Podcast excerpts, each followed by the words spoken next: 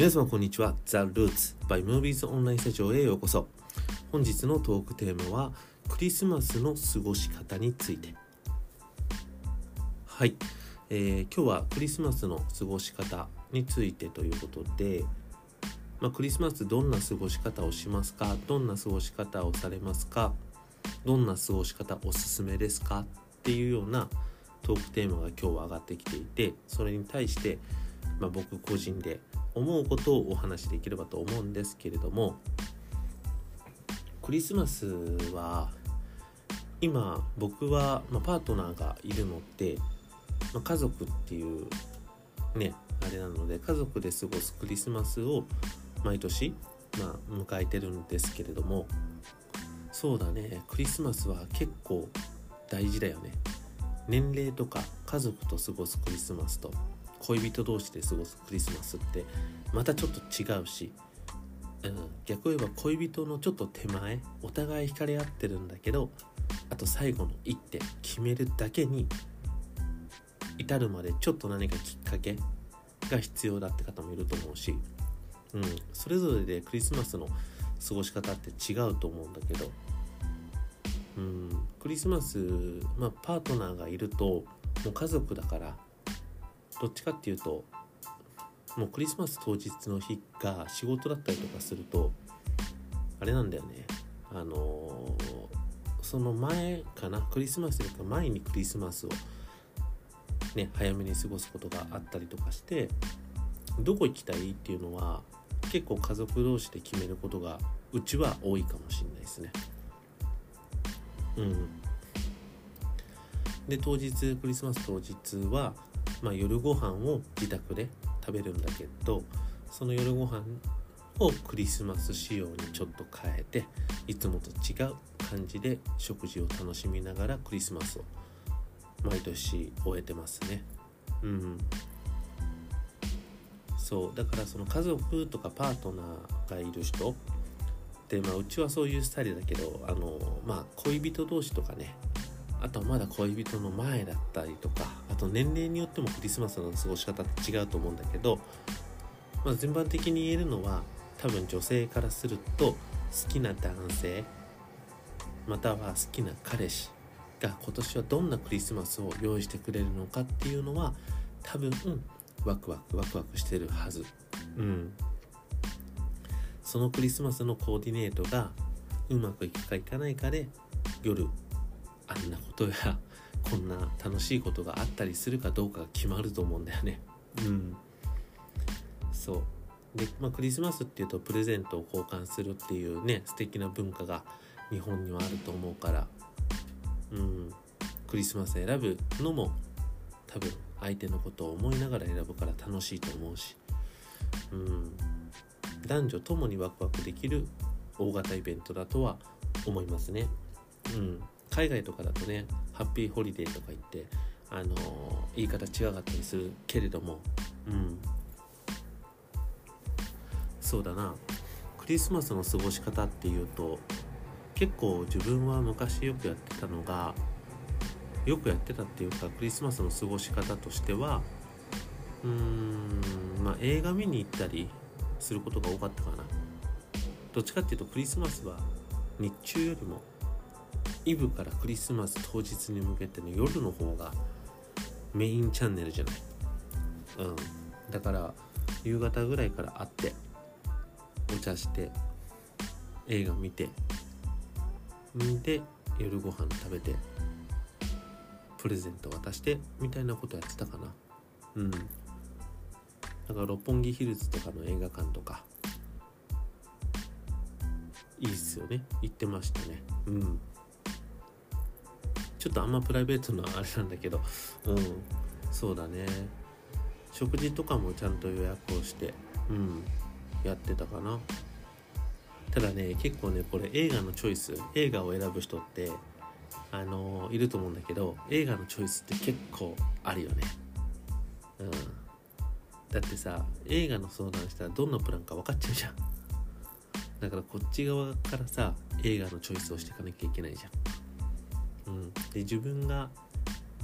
ある程度好きなものであっても相手が好きじゃなかったらしょうがないからね、うん、だから結構ここはね映画のチョイスは大事。なんだろう。出落ちにならないようにしないといけないから、うん、だからすごい大事。うん、だから結構ねそういう映画を選んだりとか買い物をするとかいう時って普段その相手が「あこれ見たい」とか「あこれかわいい」とか言ってる言葉をね聞き逃さない方がメンズはいいっす。実際ね行くと結構悩むからね。うん。何も情報がないで行って相手のことをその考えながら買い物をしようと思うと結構ね半日ぐらい自分かかっちゃうタイプなんだよね。そう。だからなんかねあこれいいとかかわいいとかこの映画楽しそうとかっていう情報っていうのはだいぶ僕らを助けてくれるアイテムだから。それはねちゃんとね聞き逃さないようにした方がいいしなんだそれって思ったものに関してはメモっといた方がいいですよ。うん。そうだからその終着点がさ、まあ、自宅なのか、まあ、ちょっといいお泊まりをするのかにもよって変わってくるけどマップで僕は考えてたかな例えば六本木行って映画を見て六本木から麻布十番の方に流れて食事をしてでそっから、まあ、自宅に帰るだったりとかね。っていうのをよくやってたかな、うん、よくやってたっていう言い方変だけどね。そういうコースが多かったかな。うん。でプレゼントもさっき言った聞き逃さないもの。で売り切れてないか確認して人気商品であれば早めに買いに行って隠しとく。みたいなことをよくやってたな。うん。そう。でもクリスマスってプレゼント渡したりとかするじゃん。結構その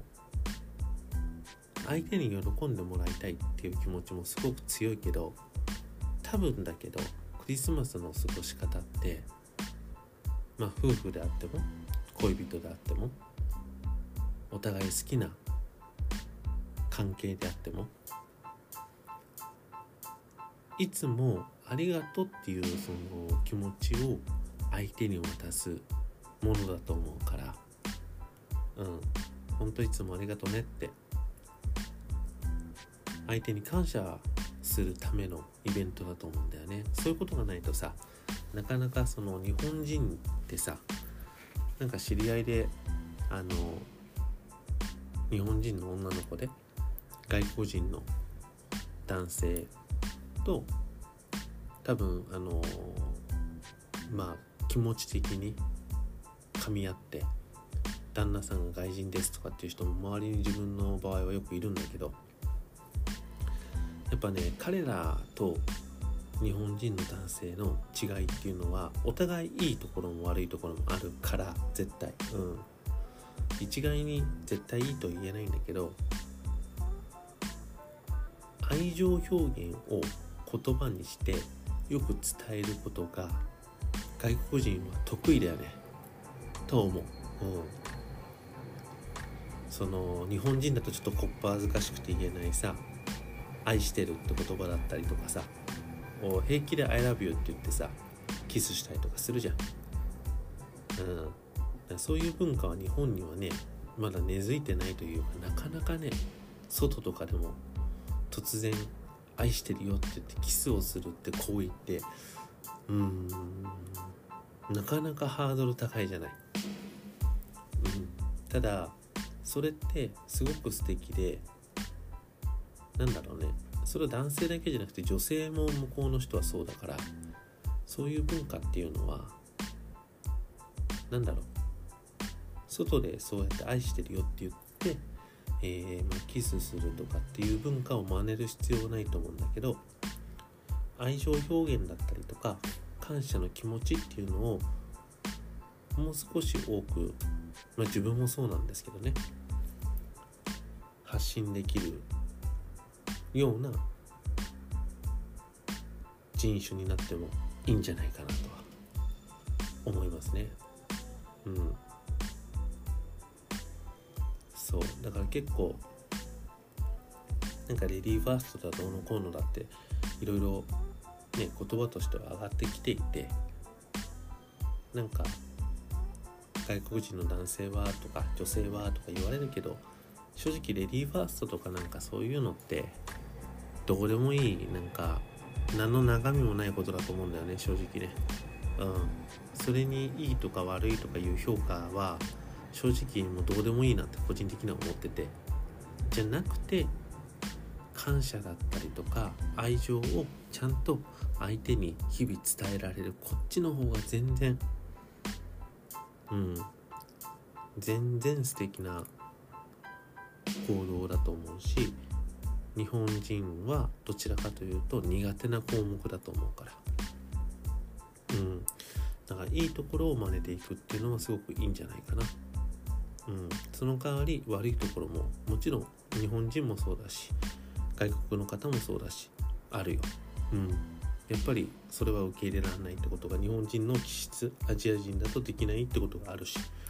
うん、向こうからしたらなんでと思うこともあると思うしまあいろいろあると思うんだけど、うん、やっぱクリスマスとか日本人だと日々そういう愛情表現や感謝を伝えることっていうのがないからこそそういうなんだろうなイベントごとにちょっと力貸してもらって日々思ってる感謝だったりとか愛情を伝えてあげることがプレゼントよりも食事よりも映画よりも一番のプレゼントになるんじゃないかなって自分は思います。皆さんも素敵なクリスマスをお過ごしください。はい、えー、今日はまあクリスマスの過ごし方っていうのをテーマにお話ししてきたんですけれどもまあクリスマス早いもんだあと2週間ぐらいですよね。うん。まあ、寒くなったり暖かくなったり気候変動も激しいんで皆さんも、えー体調に気をつけながら素敵なクリスマスの準備ですね。をしていただけたらと思います。それじゃあまた次回のポッドキャストでお会いしましょう。それじゃあまたね。See you next time.